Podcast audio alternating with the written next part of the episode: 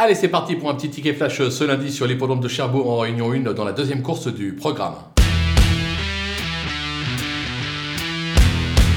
Dans cette épreuve, on va tenter un cheval gagnant placé, le numéro 7, Gibol de euh, qui m'a bien plu lors de sa dernière tentative, une cinquième place à la clé. La fois d'avant, c'était troisième.